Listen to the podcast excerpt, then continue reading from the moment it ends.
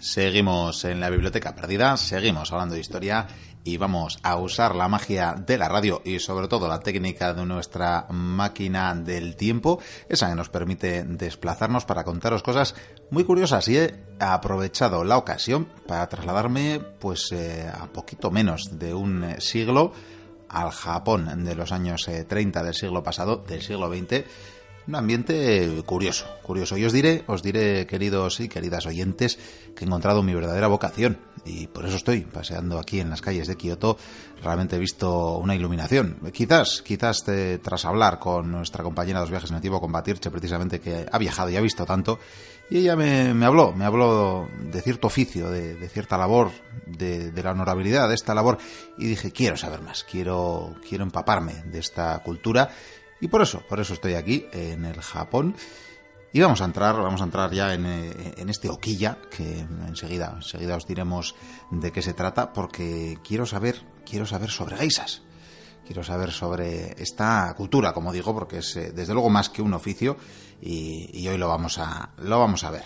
Bueno, hablaremos con la encargada a ver si podemos localizarla, pues para que me explique un poquito. Vamos, vamos a llamar a la puerta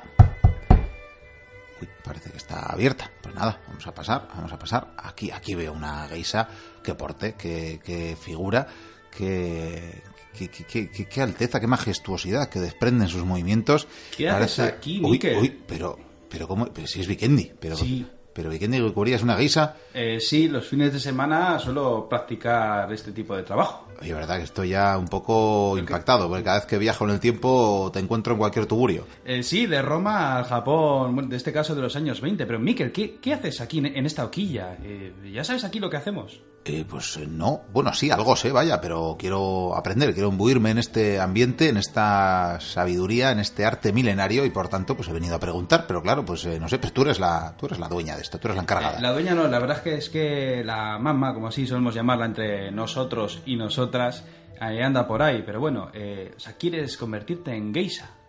Pues sí, sí, sí, sí, si es posible, vaya. Pues me parece perfecto, Miguel. Lo que pasa que, hombre, em, supongo que si tenemos que hacerlo de una manera muy rápida, nos vamos a tener que saltar muchas cosas. Pero bueno, yo creo que podemos hacerte un entrenamiento en cosa de 20 minutos. Perfecto, eh, porque es el tiempo que tengo, precisamente. Ya sabes que las baterías de nuestra máquina tampoco duran mucho más. Ya, tampoco duran mucho.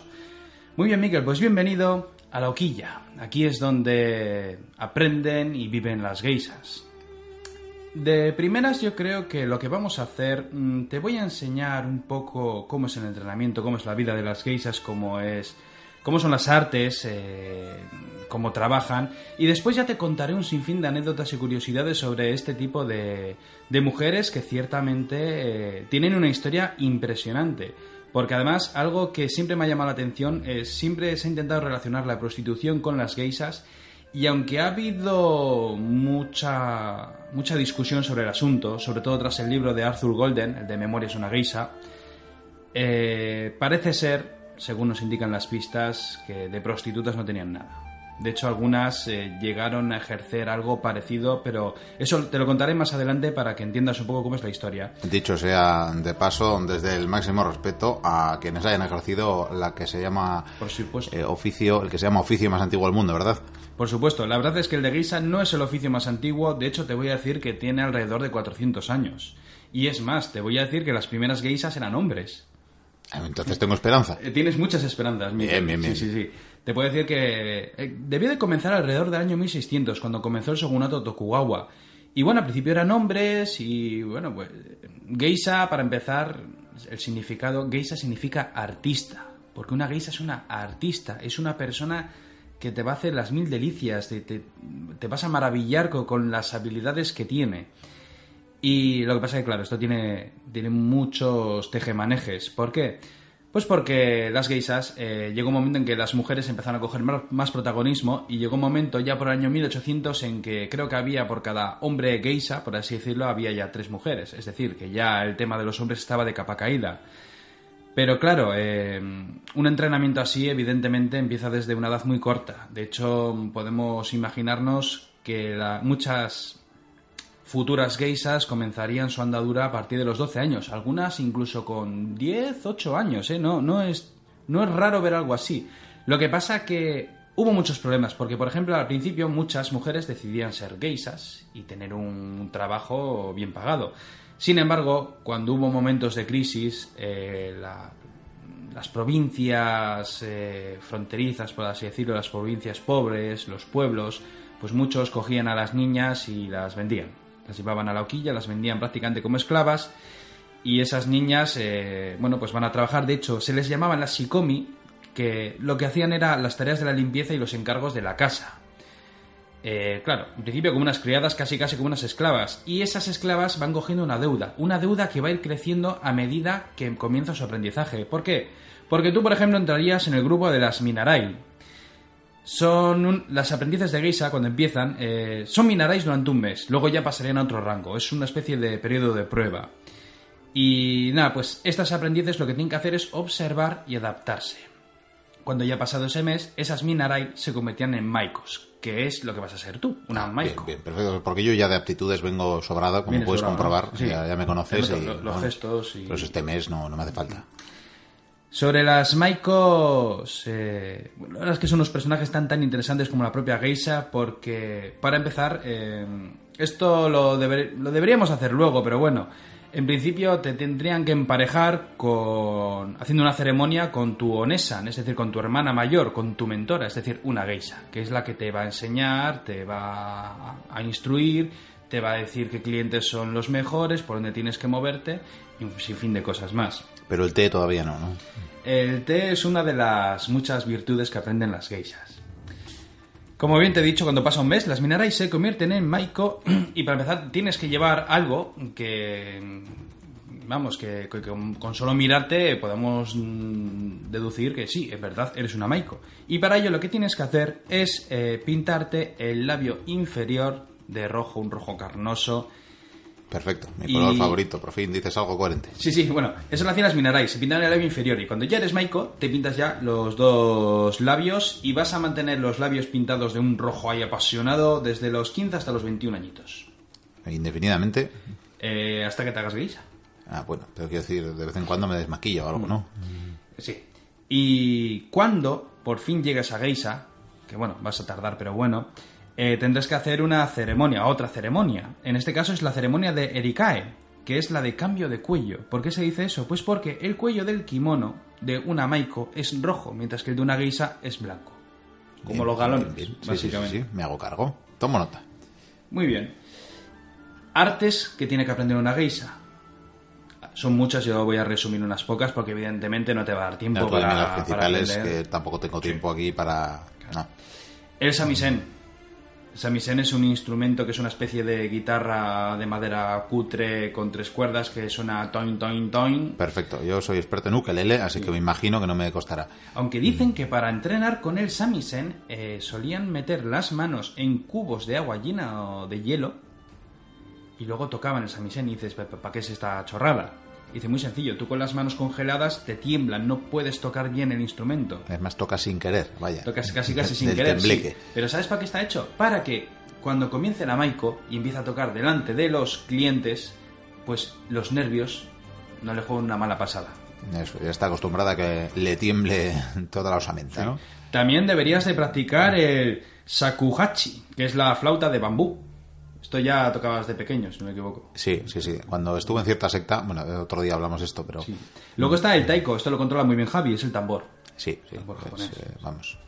Deberías de aprender también las canciones tradicionales, que es muy importante porque a los japoneses pues, les gusta mucho escuchar las- esas canciones antiguas donde no solamente rememoran las historias de esos héroes del pasado, sino también historias de amor, de, de- de romance, de épica, en fin, de todo tipo de historias antiguas, como nuestro propio Mio Cid.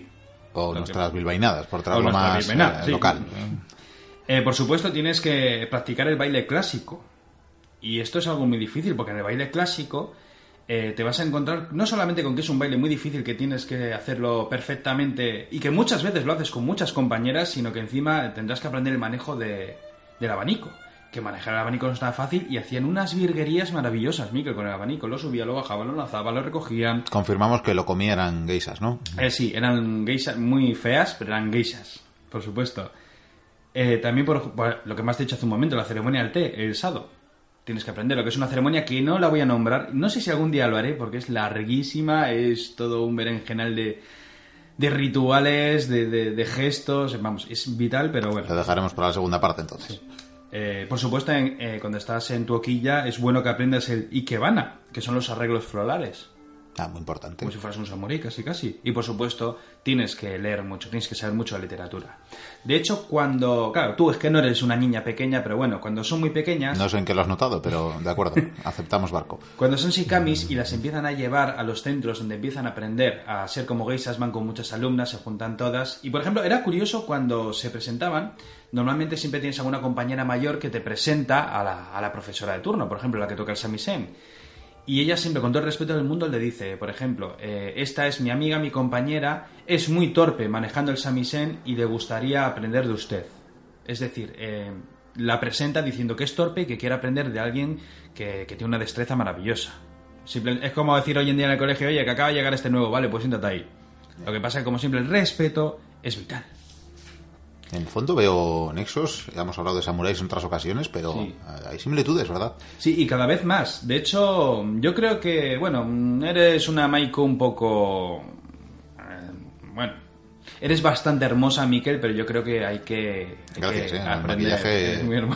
Mi, mi trabajo en Avon. Vamos ah, a, surtió efecto. vamos a maquillarnos, Miquel. Te, te voy a enseñar. Esto es. Siéntate. Eh, solo tengo un espejo. Esta es mi pequeña habitación. No tengo más. Las geisas, pues no, no tenemos gran cosa. Lo que sí te voy a decir es: los kimonos hay que cuidarlos con muchísimo mimo. mimo. Es el recurso, eh, lo más valioso que existe para una geisa. De hecho, dicen que las geisas ya de renombre pueden llegar a tener hasta dos docenas de kimonos. O sea, esto lavar a mano, ¿no? Eh, lavar a mano.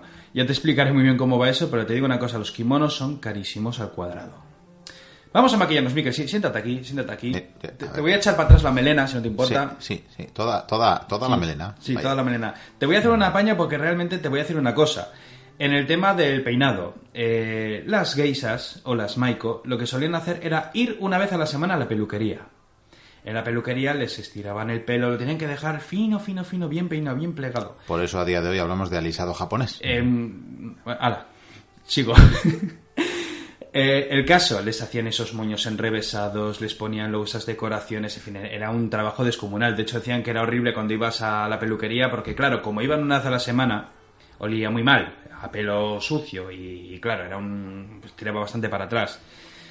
Esos peinados eran muy caros, por lo tanto, por eso iban una vez a la semana. Es decir, que a partir de entonces, en cuanto te hacen tu primer peinado, la guisa tiene que dormir en una tabla, eh, tiene que sujetar su cabeza una almohada, eh, una especie de apoyo de madera con una zona acolchada y tienes que dormir quietecito sin moverte, porque si te mueves y te despeinas, eh, te van a pegar La has liado. te van a pegar porque se solía utilizar la mano dura con, con las que hacían las cosas mal. De hecho, tengo que decirte que una geisha, eh, lo siento Miquel, eh, no te puedes casar. Vaya. No te puedes casar.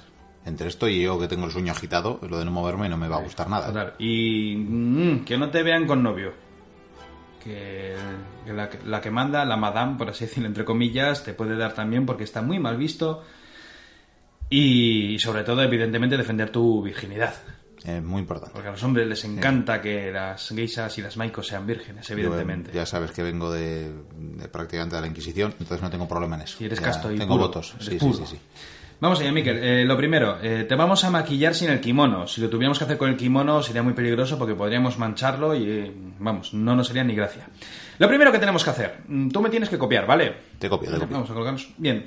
Vamos a ponernos aceite o cera. En este caso yo tengo esta cera que es muy maja y nos lo vamos a poner en la piel, en las zonas donde vamos a aplicar luego una especie de pasta blanca. Entonces te lo echas en las manos, Ah, perfecto. la cara, A ver, las juntamos, orejas, un poco juntamos. ahí, sí, el pecho, el pecho importante también. A ver, bueno, Bien. Yo creo que ya estamos En este, estos. en este cuenco tengo polvo de arroz con agua.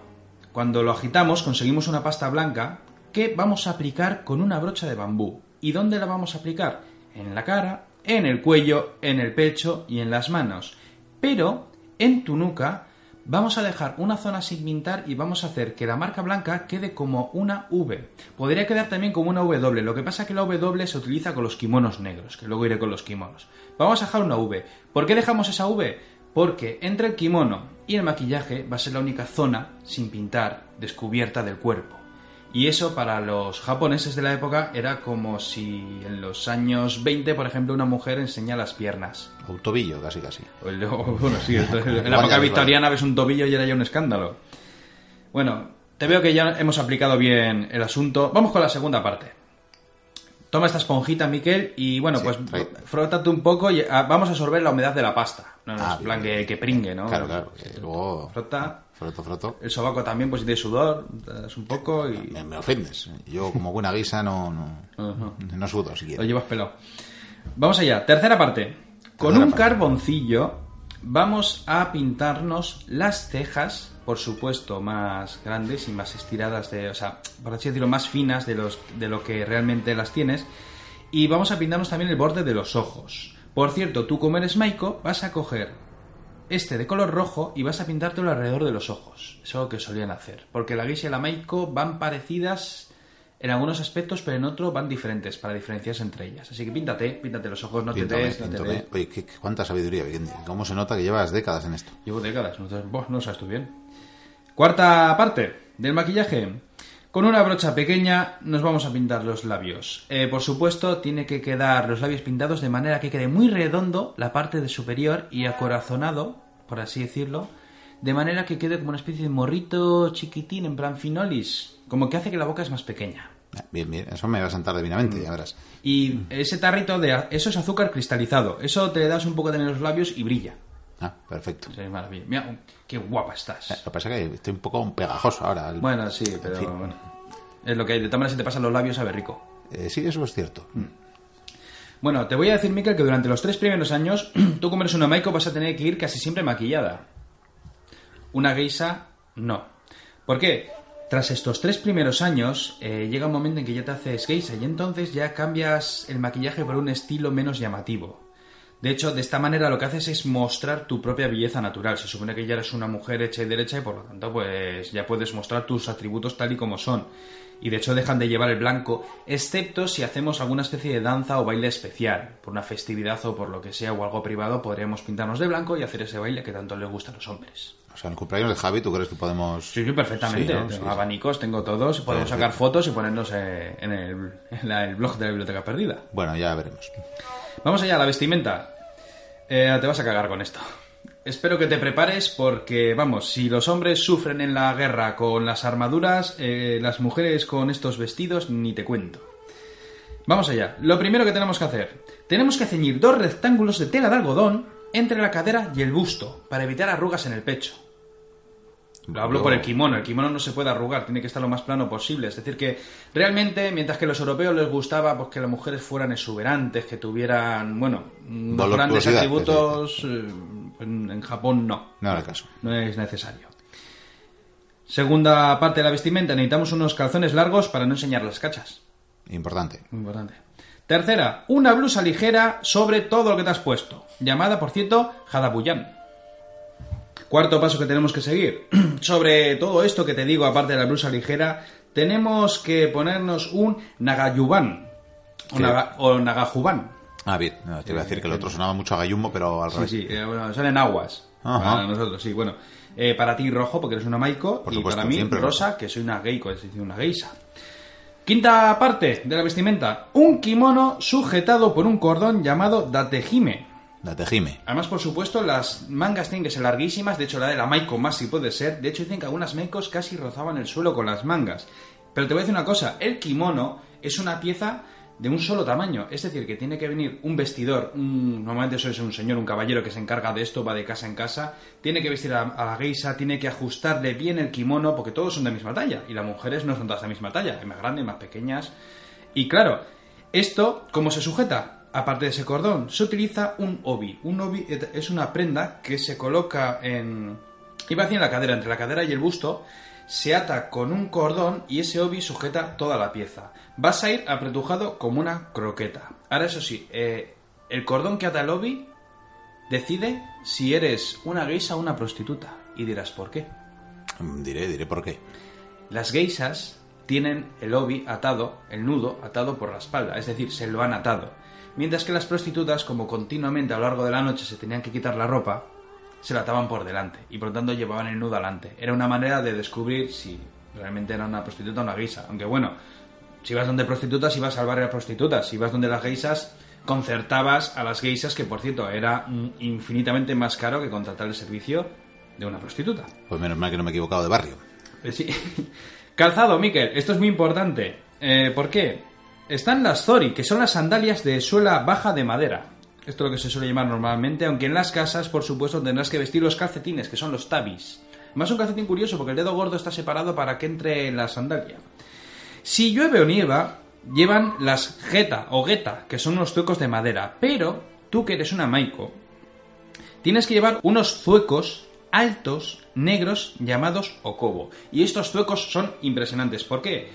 Nosotros en la sociedad en la que vivimos ahora, las que llevan tacones, llevan unos taconazos hasta arriba, una aguja tremenda, y luego, por así decirlo, el zapato baja hasta el suelo, hacia abajo, es decir, como una especie de ola. Sin embargo, las japonesas lo que llevaban era casi un pedrolo, por así decirlo, de madera. Estos tuecos eran muy raros porque tenían un tacón eh, altísimo, enorme. Sin embargo, la parte donde están los dedos de los pies es la zona plana. ¿Qué función tiene esto? De primeras, cuando tiene que calzarse una geisa, eh, es muy difícil que se agache. Entonces puede doblar el zueco e introducir muy bien el pie. Y segundo, tiene que andar prácticamente con los talones. Y dices, esto es muy incómodo. Ahí viene el andar tan característico, ¿no? Está forzado por los propios zapatos. O sea, tú intenta andar, intenta y verás que no puedes estirar casi las piernas, no... Espera, que voy a hacer el amago, a ver. No... Uy, uy, uy, que me caigo. No, no, no, no, no, voy a quitar esto. El traje es tan ceñido que casi no puedes mover las piernas. Y con estos tuecos, menos aún. Entonces, ¿qué ocurre? Que las geisas tienen que entrenar y entrenar y entrenar a andar muy muy despacio, moviendo muy poquito las piernas. Pero ¿qué ocurre? Este movimiento hace que las grandes profesionales, cuando andan por la calle y van saludando a la gente y van a lo suyo, parece que se deslizan por la calle en lugar de andar. Es algo que es una auténtica pasada verlas. De todas maneras, llevan ruedas, ¿verdad? Yo, sí, parece que llevan ruedas. O sea, yo he sido incapaz de hacerlo, vamos, jamás. no te... y, y, mira que llevas décadas, como decíamos. Sí, sí. Por supuesto, eh, en mi caso, yo como soy una geisha tengo que llevar adornos y el peinado bastante más sencillo que el tuyo. De hecho, en tu caso vas a llevar una serie de elementos en el pelo eh, para demostrar también que eres una maiko. Te voy a contar como curiosidad que, por ejemplo, se decía que se decía en las malas lenguas que la virginidad de las geishas se vendía, el misuaje, se decían que las jóvenes, pues bueno, la vendían al mejor postor. Decían, de hecho, que el mayor postor debió de pagar, creo que 800.000, 850.000 dólares, si no me equivoco, creo que fue el récord. Y además le decían a la pobre chavala que nada, que se tumbase, que abría las piernas y que, no hiciera nada más. O sea, que las chavalas iban traumatizadas, evidentemente. Te voy a decir también sobre más curiosidades del asunto. Por ejemplo, que las geishas en la Segunda Guerra Mundial se dedicaban a, a despedir a los kamikazes el propio emperador, bueno, el gobierno japonés dijo, tenéis que ayudar a las geishas también como sea, y nada, ayudaban a los, a los kamikazes como, pues tomando saque con ellos y deseándoles un feliz viaje. Claro, les hacían la ceremonia de despedida, ¿no? en este caso. Sin retorno, evidentemente. También te puedo decir que Kioto, donde estamos, es la ciudad más famosa. De hecho, hoy en día solamente quedan mil geishas. Sin embargo, en el momento de esplendor, en los años 30, que es en donde estamos ahora, llegaron a ser 80.000 en todo el país. Es decir... Está mal, ¿no? Sí. También te puedo contar, Miquel, sobre los kimonos, porque para ponerse un kimono hay que elegir mm, no el momento adecuado, sino la fecha adecuada. Por ejemplo, te puedo decir, el kimono negro se utiliza en ocasiones especiales, pero se suele hacer sobre todo a partir del año nuevo, que es cuando se pone a más en el maquillaje la zona de la W en la nuca. El kimono rosa, en verano, normalmente con flores, con bordados, cosas bonitas. Luego está el kimono naranja, que es en otoño, y el verde, en invierno. Cuando las geisas eran contratadas, solían ser contratadas por alrededor de unos, eh, no sé si andaban los, por dólares creo que 500 dólares, en fin, eran unas cifras bastante, bastante serias, la verdad. Para la época, desde luego. Para la época, desde luego. Y lo que hacía generalmente, o contrataban a varias geisas, o iba una geisa con una maiko, lo que se terciaria, o varias geisas y una maiko, se sentaban con los hombres. Los, esos hombres solamente iban a disfrutar, no las iban a tocar, no se iban a acostar con ellas. Ellas lo que hacían era deleitarles. ¿Cómo? Eh, les servían el saque, o les ponían el té, hacían bailes, tocaban instrumentos, bailaban para ellos, se reían, pero lo más importante, una geisa más que su belleza, eh, lo más importante para los hombres era la conversación que les daba, es decir, que tenían que intentar ser cultas, que utilizar buenas respuestas. Eso se ve, por ejemplo, en la peli de Memorias de una geisa, se ve esos comentarios que hace la protagonista y que los hombres se ríen, les hace gracia, y como se entretienen tanto y se han reído con esta mujer y dicen, oye, quiero que la traigas otro día para que disfrutemos de ella. Valía más su locuacidad que su belleza, vaya. Pero vamos, rotundamente. Y de hecho eh, tuvieron luego muchos problemas, porque al principio había competición con las prostitutas, luego estaban los años 20 con las cabareteras, donde llegó esas nuevas modas a Japón. Sin embargo, tras la Segunda Guerra Mundial, pues bueno, el tema de las geisas fue flojeando, cada vez eran menos, pero por suerte Japón, que es uno de los países más modernos del mundo, está años luz de, de España mismo, eh, lo que me gusta de ese país es que, aunque sea tecnológicamente tremendo, eh, le guste todo lo moderno, la tecnología, sin embargo, sigue manteniendo esas tradiciones antiguas porque ellos respetan mucho el pasado y los que, los que estuvieron antes que ellos. Y es por ello que las geisas siguen existiendo, sobre todo en Kioto. Y creo que, como bien he dicho antes, creo que su número mm, ronda alrededor de mil. Son poquitas. Es muy difícil encontrártelas. Sacarte una foto con ellas es difícil, pero si lo consigues, tienes todo un tesoro. Bueno, pues yo creo que he aprendido bastante por hoy, pero ahora no sé, instruyeme ya en, la práctica. eso es, eso es lo que me hace falta. Pues me vas a seguir Tú vas a ir detrás mío, por supuesto. Te sigo, pero sin estos zuecos. No, no, no, tienes que ir con los zuecos. Tienes que deslizarte, haz lo que quieras. Si no se puede, así no se puede. Con el jaboncillo o algo para que resbale. Te voy a llevar, me acaban de dar la dirección de, de unos clientes que deben de ser unos hombres de negocios que al parecer pues quieren, quieren, bueno, pues, nuestros servicios y mira, vamos a ir, pero tú vas a esperar fuera porque hemos 20 minutos no puedes aprender, así que quiero que estés fuera y quiero que por lo menos escuches, si quieres, miras por una rendija y ves cómo trabaja una auténtica geisha como lo soy yo. ¿Qué te parece? Yo observaré perfectamente. de hecho, creo, creo que sí. Aquí es, la dirección. aquí es la dirección.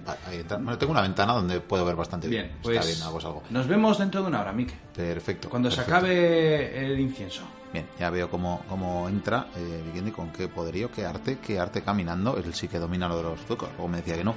Y están, eh, sí, efectivamente, hay una serie de hombres aguardándole, pero yo no sé si le. Yo no sé si de verdad quieren los servicios de una guisa, ¿eh? Es que les veo con. Eso no es un micrófono, están. Eso es un karaoke. Son unos frikis ahí en una sesión de karaoke. Uy, uy, uy, que yo creo que Vikendi no, no, no lo va a pasar bien en esta. En fin, eh, casi que seguimos con el programa.